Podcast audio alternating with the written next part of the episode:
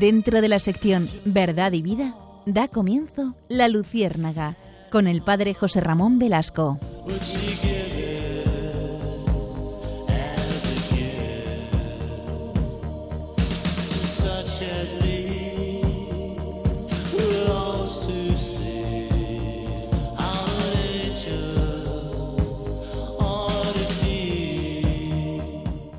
Muy buenas noches amigos. De nuevo volvemos con todos ustedes en La Luciérnaga. Comenzamos esta singladura, este año, este año que comienza, este, este curso que comienza, y queremos estar con ustedes en estas madrugadas de miércoles. Estaremos, como ustedes saben, quincenalmente. Y nuestro programa ya saben que eh, pretende ser una, una aproximación a la cultura, a la realidad, al momento. La Iglesia tiene mucho que decir sobre la cuestión social, la cuestión cultural, la cuestión económica, todas las cuestiones quedan englobadas dentro del gran marco de la predicación de nuestro Señor. Por eso, si les parece, acompáñennos durante este tiempo. Hoy vamos a tratar un tema especialmente cercano a nosotros, precisamente porque el tema de las drogas, la legalización de las drogas que está siendo continuamente continuamente debatido, queremos también nosotros acercarnos a él. Recuerden que en 1919 en Estados Unidos se proclamó la ley seca. La ley seca eh, pretendía que la gente, que el público, el gran público en Estados Unidos dejara de beber y sin embargo fue un momento en el que eh, el contrabando de alcohol fue un gran eh, una gran fuente de enriquecimiento para muchas personas. Recuerdan ustedes seguramente las grandes películas de los mafiosos, Al Capone, etcétera, etcétera, que se enriquecían con el contrabando de alcohol. Algunos esgrimen este argumento de esa ley seca que luego fue derogada en los años 30 como un argumento que favorecería hoy en día la legalización de las drogas. Hemos vivido en, Occidente desde los años 70 un gran boom de todo este de todo este complejo mundo. Hoy en día, año 2014, pues también seguimos debatiendo esta, esta cuestión. En algunos países eh, parece que se legaliza de alguna manera o se despenaliza eh, de alguna manera eh, el uso de las drogas, incluso por fines terapéuticos, etc. Nosotros queremos abrirnos hoy a este mundo complejo. La Iglesia también ha dicho una palabra sobre este tema y, abordaremos eh, esta postura de la Iglesia para que eh, también nos dé luz sobre este aspecto esencial. Como siempre, nos acompañan, eh, yo soy José Ramón Velasco, como ustedes recuerdan del, curso pasado, nos acompañan, era como el año pasado, Iria Fernández. Hola, buenas noches. Nos acompaña también Susana García Vaquero. Buenas noches. Que el año pasado ambas estaban con nosotros. Alex estaba en el control y sigue en el control que no nos puede saludar. Y se incorporan este año algunas voces nuevas, algunos eh, jóvenes que, quieren ayudarnos también en esta singladura. Pablo Martín. buenas noches. Clara Fernández. ¿Qué tal? Buenas noches. Marta Roquia. Hola, buenas noches. Nacho García. Buenas noches. Somos todos jovencísimos y estamos preparados para ofrecerles a ustedes, pues precisamente eh, este este panorama que la Luciérnaga, que quiere ser una luz en la noche, quiere ofrecerles a todos ustedes.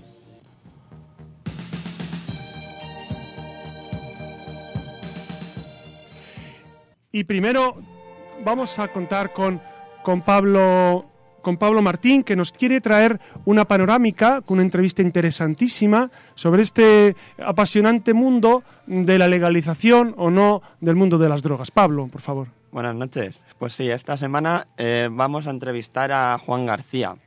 Eh, se encuentra al teléfono con nosotros. Es miembro colaborador de la comunidad Cenáculo este movimiento se fundó en 1983 de la mano de la Madre Elvira para ayudar pues, a los jóvenes envueltos en problemas de drogadicción a encontrar una vida mejor al lado de Jesucristo. Pues muy buenas noches, Juan. Hola, buenas noches. ¿Qué tal? ¿Cómo estáis? Pues muy bien. Eh, cuéntanos, ¿qué, ¿qué es la comunidad Cenáculo? Pues muy bien, la comunidad Cenáculo es una comunidad católico apostólica que nació, como bien has dicho, en el año 83 a través de Madre Elvira, cuando ella su corazón, viendo a los jóvenes por las calles de Turín, pues mm, sintió una llamada a ayudar a todos estos chicos que estábamos ahí sumergidos en el mundo de la droga. Y bueno, pues empezó a rezar y años más tarde le concedieron una casa en una localidad de Saluzzo y allí pues ya empezó esta su obra y, bueno, pues pasados 31 años, hoy en día ya contamos con 61 casas abiertas en, en toda Europa y en el mundo, en, también en América, eh, cuenta con misiones, hay una, una casa de formación para quien siente la llamada de la vocación sacerdotal, hay varios, unos seis sacerdotes, eh, consagrados, consagradas, hay familias, hay misiones y bueno, pues una obra muy grande de Dios. Qué bien, pues como, como hemos dicho antes, eh, tú eres miembro colaborador de esta, de esta comunidad, ¿verdad? ¿Nos puedes... Sí, sí, yo soy miembro, bueno, de hace tres años que salido de la comunidad, yo estuve ocho participando allí activamente, en principio por, por mis propios problemas y luego pues decidí quedarme porque he encontrado pues esta vocación de ayudar a los demás, así como me han ayudado a mí. Y bueno, hoy en día estoy, en el mundo trabajando y bueno, en mi tiempo libre pues procuro dedicarme a los demás, a ayudarles a entrar en comunidad, a informar y a orientar a las familias. Y dinos, eh, ¿cómo, es, ¿cómo ha sido, cómo es tu experiencia de, este mundo de, las drogas y de los y, de las sustancias pues estupefacientes, etcétera? Bueno, yo puedo decir que, que mi juventud, pues eh, de niño, en, familia, pues eh, tenía un padre bastante severo y no encontraba un poco el sentido a mi vida, a los estudios, no encontraba así una satisfacción y bueno, pues la fui a buscar a la calle, encontrando por los billares, la gente que ya fumaba tabaco con 13 años y buscaba las emociones un poco para llenar mi vida porque tenía un gran vacío. Y bueno, pues ahí he encontrado todo tipo de, sustancias en la noche, he trabajado ya desde los 13, 14 años de camarero y, bueno, pues buscaba ahí este, esta felicidad que no encontraba en mi casa, pero que tampoco de alguna forma la encontraba eh, artificialmente en la droga y siempre pues necesitaba siempre más, siempre más porque esta felicidad pues no era real, no era verdadera y son pues engaños del mal que me hacían siempre ir más profundo, buscar las emociones más fuertes, hacer todas las peripecias posibles e imaginables, ¿no? Y, y bueno, pues luego ya una vez eh, llegado un poco al límite de mi vida, de incluso pues pensar en acabar con, con mi vida porque no tenía ningún sentido, pues eh, mi hermano entró antes que yo en la comunidad Cenáculo, también por problemas de droga y y bueno, pues rezó mucho por mí y así yo en un momento de, escapar de todos mis problemas, pues entré en comunidad. Y a partir de ahí, pues empecé a darme cuenta, pues, de todas estas cosas, ¿no? Que yo buscaba la felicidad en las emociones, en la apariencia, eh, en querer ser siempre ir al límite en mi vida. y, bueno, pues poco a poco fui recuperándome así físicamente, los primeros meses, y luego un poco recuperando ya lo que es la, cabeza y, conociendo pues por la experiencia de otros chicos y también conociendo la oración que al principio pues no quería saber nada pero porque bueno pues no, había pasado en mi vida pero luego con, con los otros chicos y viendo su coherencia la alegría que tenían de vivir pues me di cuenta que era un poco causa de la oración causa de la vida coherente de seguir los, los valores cristianos y luego pues la Madre Elvira, ¿no? Con toda su vida. Pero Juan, escuchamos, sí. Eh, eh, cuéntanos en, en, unas líneas, ¿qué, en tu opinión, qué efectos crees que tendría la legalización de estas sustancias en, en la sociedad? Bueno, pues yo creo que sería un desastre más como el que ha comentado ante tu compañero anteriormente del alcohol. Pues si ahora a cada vuelta de la esquina encontramos alcohol para beber, para pues para inhibirnos del mundo, de escapar de las dificultades y todo esto, pues eh, por ejemplo la marihuana, que es uno de los motivos que últimamente me llaman muchos padres y chicos que tienen problemas porque tienen dependencia de la marihuana, que así llamada droga blanda, pero que me llaman con 20 años diciéndome que ya no, no, no consiguen ir para adelante sin fumar pues 10 canutos al día de marihuana o, más y que no tiene sentido su vida. O sea que yo ya no la llamaría una droga blanda ¿eh? y se encuentra encuentran entre ellos en los parques, en las escuelas, enfrente de pues ahí donde donde paran los chicos jóvenes hoy en día, ¿eh? los botellones. Juan, estamos un mm. poco fuera de tiempo, pero muchísimas gracias por, por tu testimonio y por habernos por habernos recibido telefónicamente. Muchísimas gracias, Juan. Buenas noches. buenas gracias, muchas gracias y a vosotros. Buenas noches.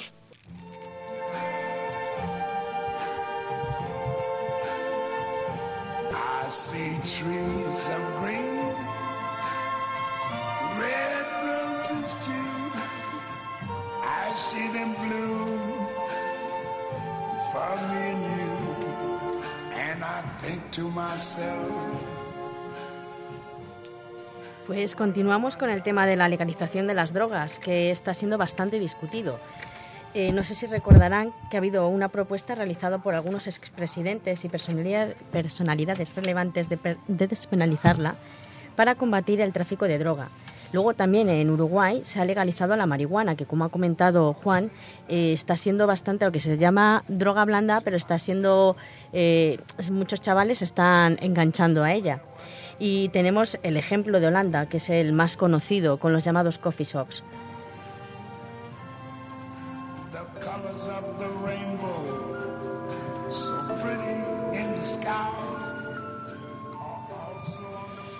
En un mundo iluminado por Dios queremos acercarnos a este problema. Para ello vamos a repasar la situación de la lucha contra las drogas, qué tipo de droga es la más consumida, y a nosotros como cristianos cómo nos afectaría el hecho de que legalizaran la droga, si es verdad que hay que legalizarla o no. Eh, veremos la opinión del catecismo, el Papa y qué es lo que nos dicen. Pues comenzamos con, con, la opinión de la ONU, que según la ONU el cannabis está siendo la droga más consumida a escala mundial. Y según ha comentado nuestro, bueno, el entrevistado, pues lo hemos oído, que parece que es una droga blanda, pero que en realidad engancha bastante. Luego a ella también eh, tenemos que tener en cuenta que hay gente que se, que se engancha a los medicamentos que se recetan, las nuevas sustancias psicoactivas y las drogas sintéticas. Por otro lado, disminuye el mercado de opiáceos y la cocaína. Se estima que el número total de personas que consumen estimulantes de tipo anfetamínico, aproximadamente unos 30 o 40 millones, superará pronto al número de consumidores de opiáceos y cocaínas juntos. La verdad que son una serie de, números y de, y de, datos que damos que, son bastante mm, espeluznantes en el sentido que vemos que hay muchísima gente que está enganchada a, las drogas y, lógicamente se tiene que ayudar y no sería, como ha comentado, el hecho de legalizarlas eh, una manera de ayudarles. Pero bueno, sabemos también que con el consumo de las drogas, eh, la gente, las consecuencias que tenemos, eh, varía según el tipo de droga, pero eh, la mayoría de ellas modifica la manera de pensar, el relacionarse con los demás, los problemas con la memoria, incluso las, aquellas que son mediante inyección, pues pueden propagar enfermedades, pueden llegar al coma, incluso a la muerte.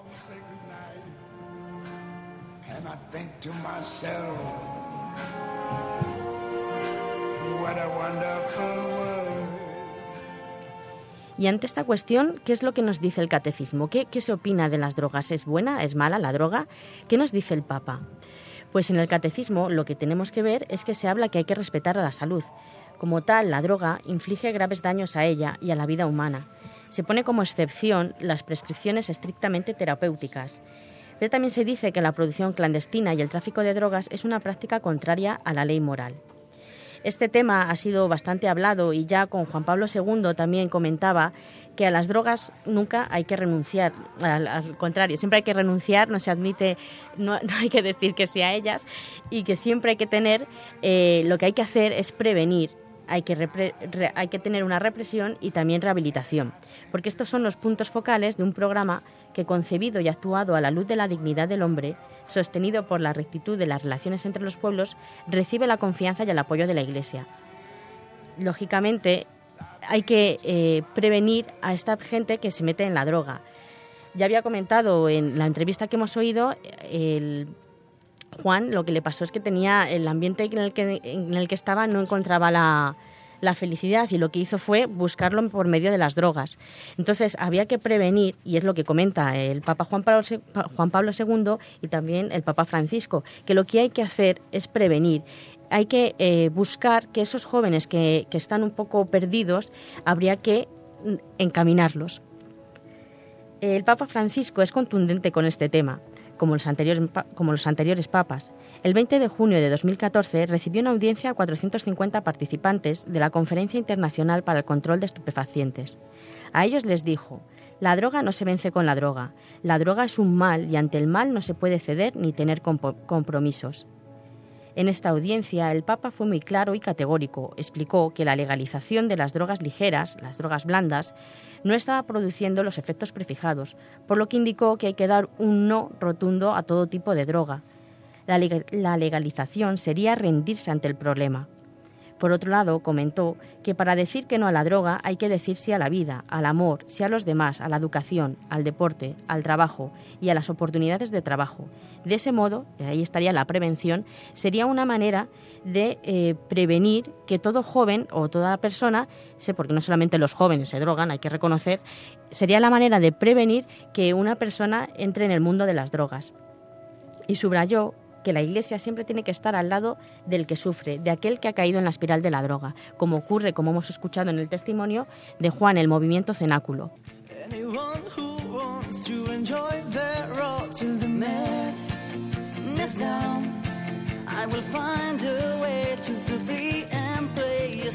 Estamos escuchando al grupo Aurin con su canción Last Night on the Earth, que trata sobre todo aquello que nos abruma y necesitamos expresar y que por algún motivo no hemos tenido ocasión de hacerlo. Precisamente de esto va nuestra siguiente sección.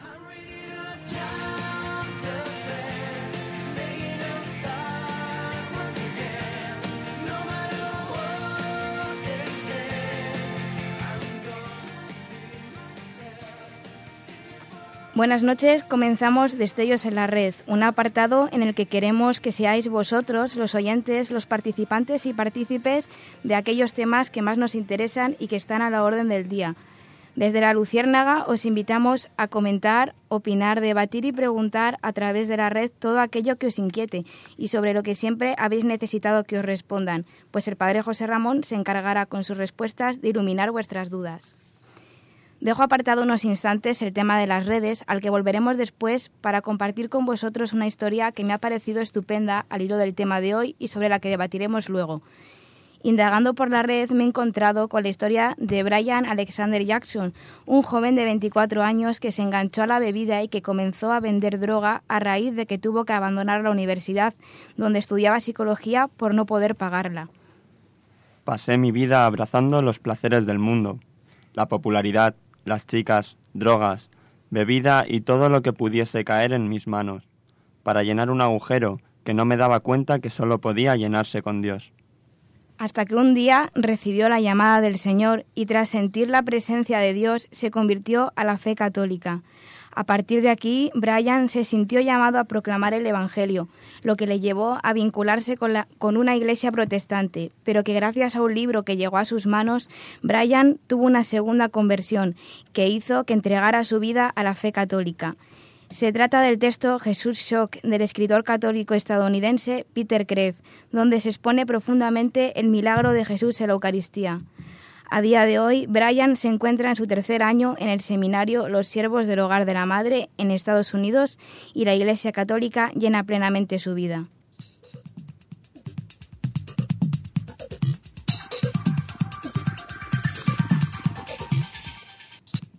Y ahora sí, queridos oyentes, pasamos a las redes sociales. En el hashtag que os propusimos a través de nuestra cuenta de Twitter la semana pasada, nos habéis dejado opiniones y preguntas de todo tipo. Vía Twitter, por ejemplo, Miguel Maracás nos ha preguntado, en el caso de que se legalizasen las drogas, ¿mejoraría su control y se evitarían las drogas adulteradas? Nico Vaquero plantea la siguiente cuestión. Si las drogas son algo que consumes en privado, ¿por qué deberían prohibirlas? ¿Acaso no se vende alcohol en el supermercado? También tenemos opiniones, como la que nos ha dejado Carlos Velasco, que dice, objetivamente las drogas son perjudiciales, no obstante, entra en juego un conflicto de derechos entre libertad, salud y vida. José Ramón, ¿qué nos dirías acerca de los comentarios que acabamos de leer? Bueno, como, como sabemos, el tema de las drogas que estamos abordando es un tema altamente complejo que, que en pocas palabras es difícil de resumir. Pero, pero yo sí seguiría la línea de lo que la Iglesia tiene como fundamento, porque tiene mucho sentido común. Es decir, de entrada, la legalización del alcohol o de las drogas, ¿qué ha supuesto? Ha supuesto una liberalización de su consumo en algunos casos. Y, y esto que parece, eh, parece bueno porque se evitaría el tráfico de estupefacientes, etcétera, etcétera, tiene como contrapartida el que eh, se aumenta su consumo exponencialmente. Recordemos que una vez que se, liberaliza el uso del alcohol, el consumo del alcohol, eh, se genera un gran boom de, de, hombres, mujeres que entran en este mundo se convierten en alcohólicos.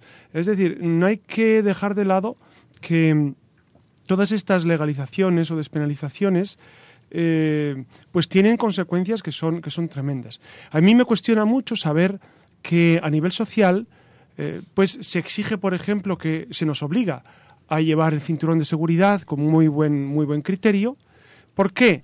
Porque ponemos en peligro nuestras vidas cuando conducimos y, y nuestra vida es un bien y la seguridad social también tendría que cargar con gastos tremendos. Bueno, pues si, por ejemplo, en un caso tan, tan trivial o tan cercano como el cinturón de seguridad se nos obliga a ello, ¿por qué no se nos podría obligar también a no consumir estupefacientes? Me pregunto.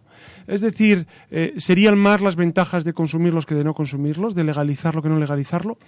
Creo que las ventajas son eh, eh, mucho más grandes cuando se controla de alguna manera este uso y el abuso de, estas, de, estos, de estos estupefacientes. Claro, el, tema de las libertades, que está traído por muchas personas, claro, eh, es respetar la libertad. Sí, lo que pasa es que eh, la salud personal y la salud mm, eh, de, cara al gasto que genera tu falta de salud, pues sí es un tema público, es un tema social. Y tu vida es un bien social, es un bien público. Por lo tanto, es necesario sí poner orden en este, en este ámbito. La libertad nunca puede estar por encima de la vida, por ejemplo. Pues gracias por tus respuestas, padre. Y ahora os dejo planteado el tema sobre el que tratará el próximo programa, evangelización en la universidad. Así que abrimos hashtag evangelización luciérnaga para que, como ya sabéis, empecéis a interactuar con nosotros a través de nuestra cuenta de Twitter, arroba la luciérnaga rm. O si lo preferís, podéis escribirnos un email a la luciérnaga arroba o dejarnos un comentario en el blog del programa, la luciérnagaradiomaria.blogspot.com. Ya sabéis que os esperamos en la red. Y ahora, eh, como han estado escuchando, quédense con las palabras que ha dicho el padre José Ramón, ¿no? que la libertad nunca puede, nunca puede estar por encima de la vida. Y mm, partiendo un poco de esta afirmación, sería interesante hacer como una especie de mesa redonda, eh, debatir, eh, a partir ¿no? también del, testimonio de Jackson, eh, si es conveniente o no la legalización de las drogas. Así que nada, doy paso aquí a todos mis compañeros para que eh, en la medida de lo posible pues valoremos entre todos, así desde, desde la opinión llana ¿no? y sencilla de, de los que nos encontramos aquí. Y no sé, bueno, en mi opinión, yo pienso que eh, legalizar las drogas sería una, una, vía para que las personas que se están enriqueciendo de ello eh, dejen de hacerlo. Lo que a mí me preocupa es que si se legalizasen, eh, lo preocupante sería la vida de los, de los jóvenes porque iba a estar a su alcance, se venderían en las tiendas. Entonces, mm, tiene pros y tiene contras. Sí, ciertamente, claro, es que eh, sería quizás utópico, ¿no? Eh, eh, posicionarnos siempre con, con, la seguridad de decir que no a las que no a las drogas, aunque remitiéndonos a la afirmación de antes, la vida siempre tiene que ser la, idea primigenia. Entonces, quizás serían dos, no podría existir la vida. Seguramente sería bueno recapitular por qué drogarse está bien o está mal, porque a lo mejor ese es el tema esencial. y, no hemos recaído en él. Es decir, consumir estupefacientes que alteran mi estado psíquico está bien moralmente o está mal. la moral nos dice que todo lo que altere nuestra psique eh, es evidentemente ir contra mi propio ser, mi propio yo, mi propia identidad. Entonces, tanto el consumo abusivo del alcohol como de las drogas eh, supone eh, pues un, desorden, un desorden grave porque estoy alterando todo, todo mi forma de comportarme, mi forma de pensar, mi forma de me altera interiormente. Entonces, partiendo de este punto, siguiente sería, bueno, y dado que las drogas existen y hay narcotráfico, es decir, hombres eh, que se lucran con el tráfico de drogas, ¿no sería mejor legalizarlo y de esa manera acabaríamos con el narcotráfico? Bueno, eh, eh, la argumentación yo creo que no tiene mucho fundamento, porque entonces el problema de fondo es si es bueno o es malo. Si es malo porque uno se lucren con ello, vamos a legalizarlo o despenalizarlo creo que no es, eh, que, no es el modo de, solucionar los problemas. Seguramente eh, a nivel terapéutico ya se está usando algunos narcóticos y, eso pues está perfectamente, porque es otro de los argumentos que, ofrecen, dice, es que a nivel terapéutico necesitamos eh, morfina u otras drogas, otros opiáceos, etcétera, para combatir el dolor, etcétera. Ahí sí hay un control, hay un control severo, pero esa gran legalización o despenalización del, uso y consumo de las drogas traería como consecuencia eh, más uso, mayor drogadicción, eh, más eh, jóvenes, más personas enganchadas a este mundo. Sería en detrimento de las personas y de la sociedad. Yo lo que quería decir es que se legalicen o no las drogas, al final siempre va a haber alguien que se lleve todo el dinero. Lo que se están llevando ahora mismo los cárteles se los estaría llevando el gobierno o quien fuera, quien llevara todo este asunto. Y a raíz de lo que ha dicho José Ramón, que hay muchísimos medicamentos cuyo componente principal son opiáceos que lo, único que te hace es disminuirte el dolor, pero tampoco creo yo que cure. Entonces, como son tan adictivos, hay muchas personas que a lo mejor si tienen un tratamiento largo pueden recaer o pueden hacerse adictos a esta sustancia que al fin y al cabo sigue siendo una droga, aunque lo llamen medicamento y que lleva otros componentes, la parte de la droga siempre está. Entonces yo creo que hay que tener muchísimo cuidado con estas cosas porque al final vamos a hacer una sociedad de, pues eso, de lo que estamos hablando. Ah, hay un elemento esencial que habría que distinguir entre un medicamento que es controlado por un doctor y una dosis de, de X eh, drogas que tú te la administras a ti mismo y tú la controlas. Eh, es decir, hay una diferencia sustancial que, algunos quieren saltar, pero yo creo que es necesario recabar en ello, ¿no? Es decir, las dosis que, que se toman los medicamentos están perfectamente controladas y calibradas, ¿no? Bueno, yo querría añadir que em, no podemos basar nuestra opinión favorable a, legalizar las drogas en que así nos enriquecen los cárteles que actualmente la venden ilegalmente. Porque a día de hoy en España está permitido fumar tabaco, es legal, y sin embargo sigue habiendo contrabando de tabaco. Con lo cual, no porque se legalizara, dejaría de haber ese contrabando. Es algo que... Para ofrecerlo más barato, eh, claro. Eso es, o sea, no es algo que se pueda asegurar. Y por otro lado, si se legalizara, bueno, yo supongo que sería para mayores de edad, ¿no? Como viene siendo el alcohol o el tabaco. Pero realmente el alcohol y el tabaco está solo al alcance de los mayores de edad. Yo pienso que no. Muchos de nuestros jóvenes de 13, 14, 15, 16 años están actualmente tomando alcohol, fumando tabaco y pueden perfectamente, eh, si se llegara a legalizar, eh, acceder a, a esa droga estamos hablando de la marihuana en general, pero con cualquier tipo de droga pueden acceder a ella perfectamente y más si está legalizada. La pregunta que se hacen nuestros oyentes y nosotros aquí en la mesa es, bueno, si lo tenemos tan claro, ¿por qué existe ese negocio tan increíble a nivel mundial? ¿Por qué hay esas redes de narcotráfico? ¿Por qué eh, es tan lucrativo eh, mover? Porque, bueno, hay intereses creados. ¿Por qué no se acaba con el negocio de la droga? Pues seguramente porque hay intereses eh, muy eh, sustanciosos por parte de los poderosos. Entonces, eh, realmente es un problema que nos desborda, pero yo creo que es bueno tener las ideas claras, aunque luego la praxis sea más complicada, pero tener los principios muy claros.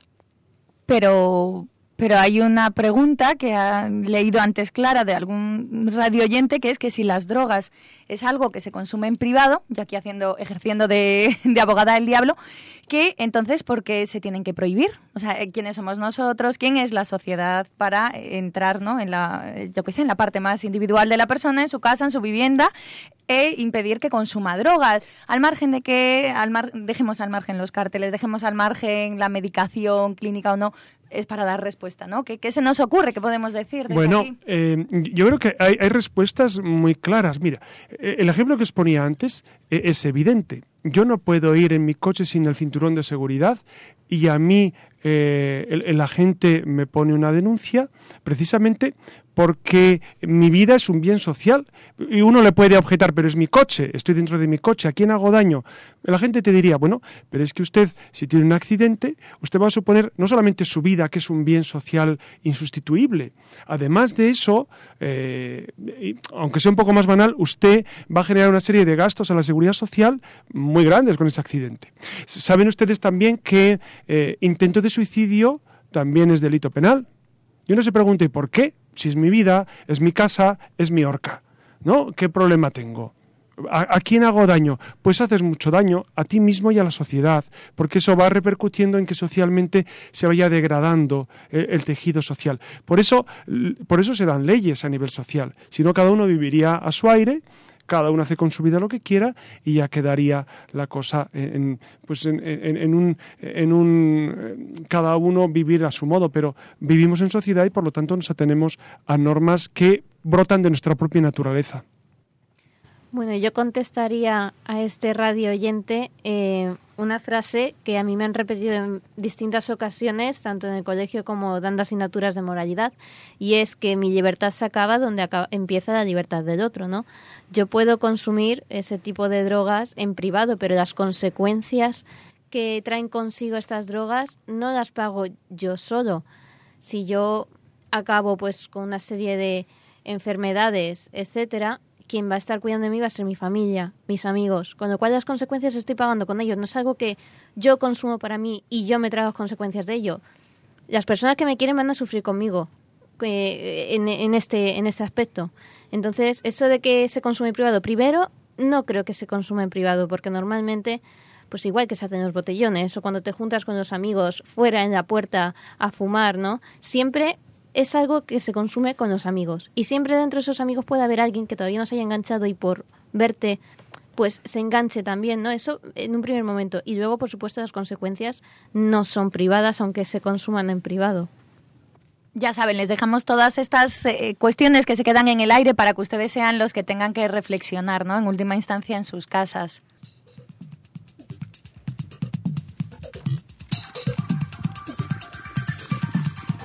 Y dejamos atrás el debate para comenzar una nueva sección en la Luciérnaga, una sección en la que iremos poniendo canciones, testimonios o recomendaciones de películas relacionadas con los temas que se traten. Esta semana, y acorde con el tema de hoy sobre la legalización de las drogas, traemos contenido acerca de las consecuencias producidas por el consumo de drogas. Y dicho esto, comenzamos con la canción Cierra los ojos de Melendi.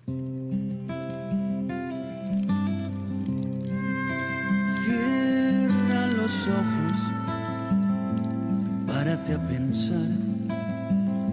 En esta canción se habla de una persona que ha pasado por las drogas y a partir de sus consecuencias se da cuenta de que no todo es tan bonito como parece al principio. Se da el testimonio de esta persona en la que cuenta que merece la pena pararse a pensar y decir que se tenga cuidado porque al final no todo es tan bonito como lo pintan, ya que resulta ser un arma de doble filo.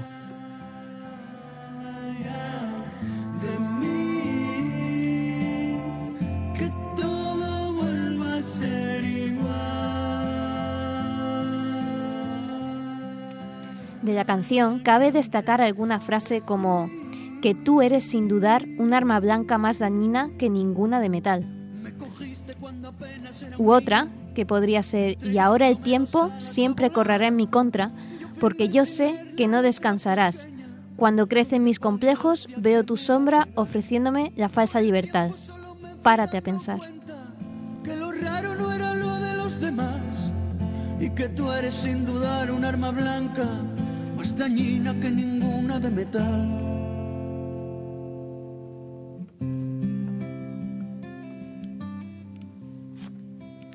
Vamos a hablar ahora de un par de películas que nos cuentan cómo las drogas pueden cambiar totalmente nuestras vidas, y la primera de ellas es Requiem para un sueño.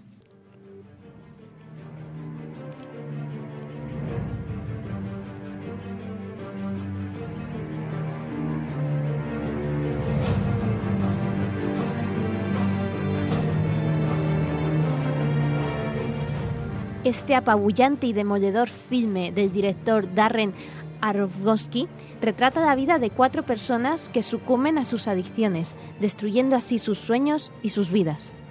Harry es un adicto a la heroína que junto con su novia, también adicta, Marion, y su amigo Tyrone venden drogas en la calle de Brooklyn y buscan salvarse con la compra de una importante cantidad de heroína pura. Mientras tanto, la madre de Harry se va sumiendo cada vez más en la adicción a las pastillas y la televisión basura. Pero cuando la compra que supuestamente iba a hacer es ganar mucho dinero no se concreta, los protagonistas perderán el control y sufrirán las peores consecuencias imaginables.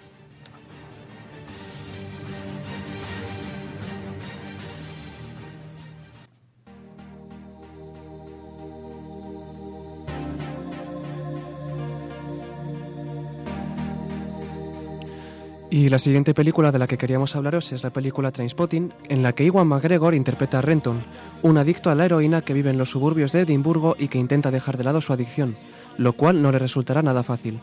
Danny Boyle, quien ganaría luego el Oscar de Slamdon Millionaire, nos muestra con crudeza lo difícil que le resulta a Renton dejar atrás el mundo de las drogas, consecuencias alucinatorias impactantes que dieron mucho de qué hablar cuando fue estrenada.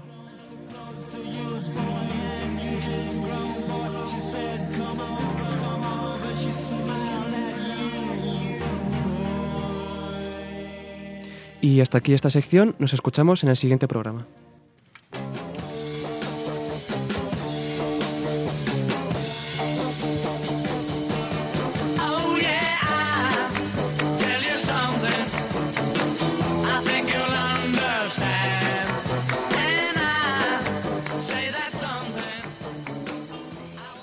Muy buenas noches de nuevo, ya ven que venimos muy cargaditos y después de estos fogonazos de luz con todo lo que han estado escuchando a cargo de mis compañeros, vamos a abrir en este espacio un poco más, si se puede, las puertas y ventanas a la cultura.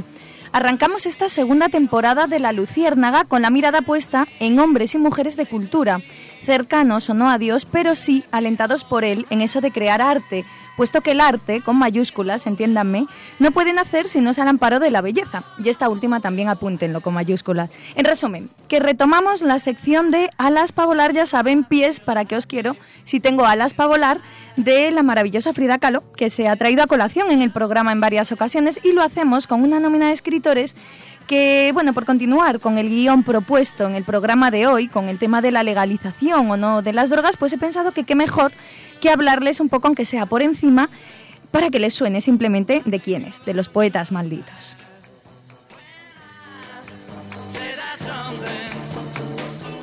Ya ven, ya ven que, que regresamos con fuerza. Quédense con nosotros, con esta emisora que tiene la mente puesta en Dios. Aguarden unos segundos que arrancamos con toda la bondad, la belleza y la verdad de la mano de la cultura, de la mano de la luciérnaga.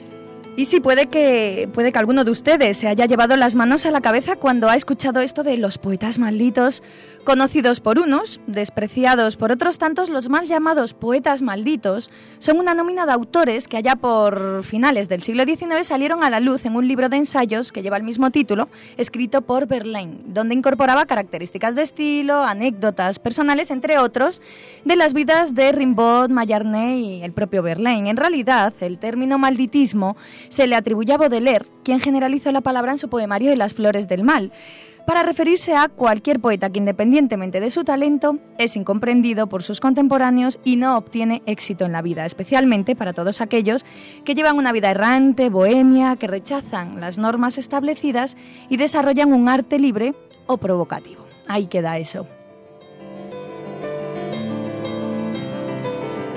El caso, el caso es que la etiqueta de maldito siempre ha acompañado a muchos de los poetas más relevantes del panorama internacional. En sus filas encontramos, además de los mencionados, ¿no? los franceses, también al norteamericano Alex Ginsberg, a la argentina Pizarnik, al italiano Keats, al dramaturgo y poeta Artaud, al cuentista Edgar Allan Poe, entre otros, hasta llegar a nuestras fronteras con el recientemente fallecido Leopoldo María Panero. Sirvan estos minutos como un sentido homenaje a un poeta del subsuelo, atormentado por la enfermedad mental y las drogas, en búsqueda constante de Dios y de sí mismo.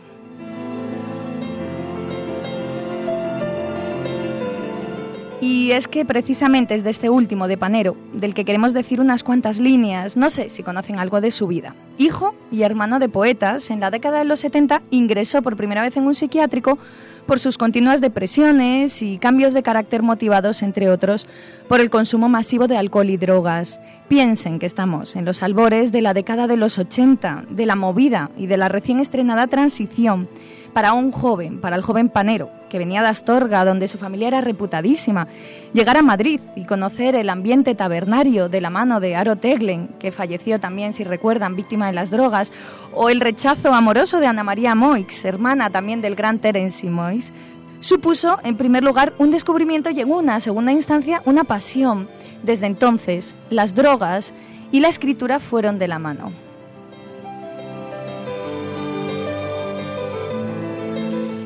Y sí, se ha dicho mucho sobre este novísimo que desde entonces no dejó de hacer visitas cada vez más prolongadas a varios sanatorios del país desde aquel primer ingreso, allá por los 70.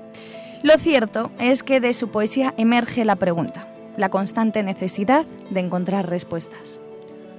Ignorando mi vida, golpeado por la luz de las estrellas, como un ciego que extiende al caminar las manos en la sombra, todo yo, Cristo mío, todo mi corazón, sin mengua, entero, virginal y encendido, se reclina en la futura vida, como el árbol en la savia se apoya, que le nutre y le enflora y verdea. Todo mi corazón, ascua de hombre, inútil sin tu amor, sin ti vacío, en la noche te busca, le siento que te busca, como un ciego que extiende, al caminar, las manos llenas de anchura y de alegría.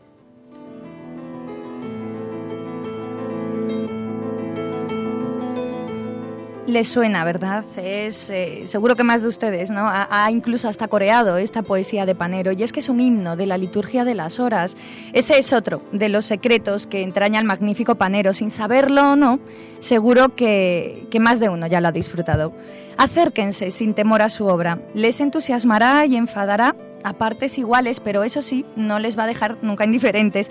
Faltan otros nombres, eh, otras historias que nos encantaría traer a colación, pero el tiempo no da para más, así que ahora vamos a... ahora llega, ¿no? El padre José Ramón, como siempre, como saben, con sus leyendas negras de la Iglesia. Nos volvemos a encontrar con más letras y con más arte, con más cultura en el próximo programa de La Luciérnaga.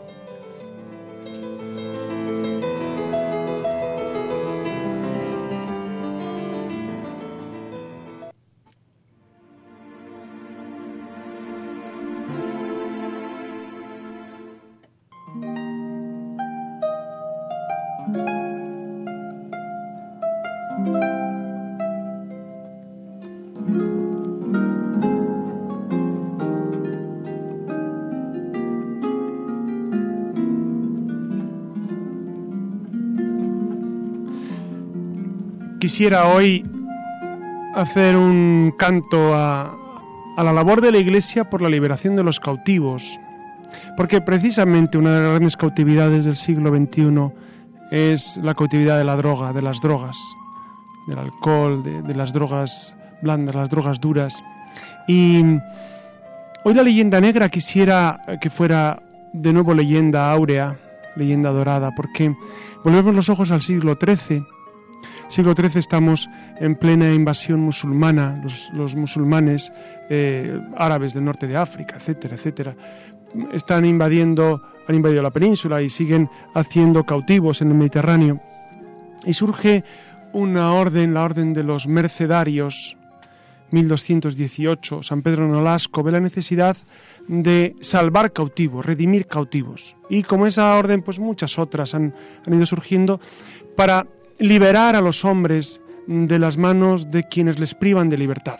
En aquel tiempo, siglo XIII, pues eran eh, las, las, hordas musulmanas que habían invadido la península y eh, amenazaban continuamente los barcos en el Mediterráneo.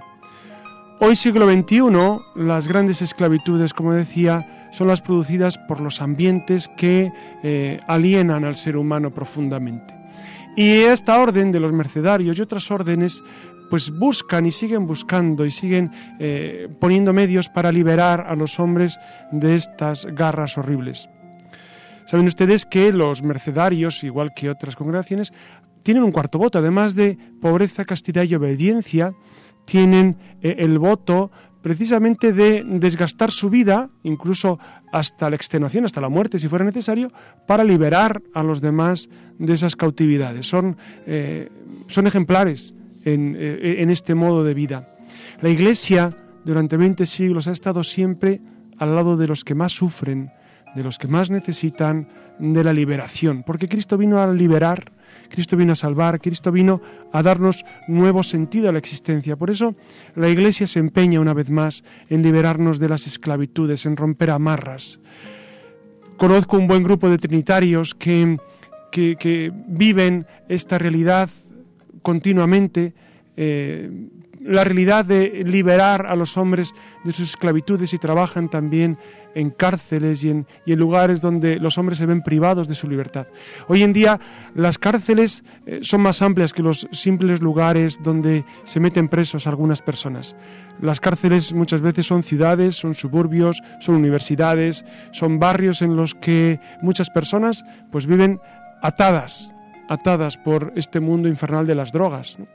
Por eso, ojalá que, todos sigamos colaborando con, estas grandes, grandes órdenes, grandes congregaciones, grandes obras que durante 20 siglos han ayudado a los hombres. La Iglesia, como siempre maestra de humanidad, ha estado para liberar como Cristo liberó. Y nada más, queridos amigos, muy buenas noches a todos, muy buenas noches a todos los que están al otro lado de los receptores, eh, están escuchándonos, aunque sea ya prácticamente la una de la madrugada y han aguantado estoicamente. Muchas gracias a todos los que nos han acompañado, a Pablo, a Clara, a Susana, a Iria, a Marta, a Nacho, a Alex en el control. Y, siempre quedamos como amigos. Ya saben que hemos introducido grandes novedades de, de apoyo telemático, con hashtag, con, con Twitter, con todas estas modernidades que seguramente ayudan a una mayor comunicación entre ustedes y nosotros. Muy buenas noches y que tengan una muy feliz jornada.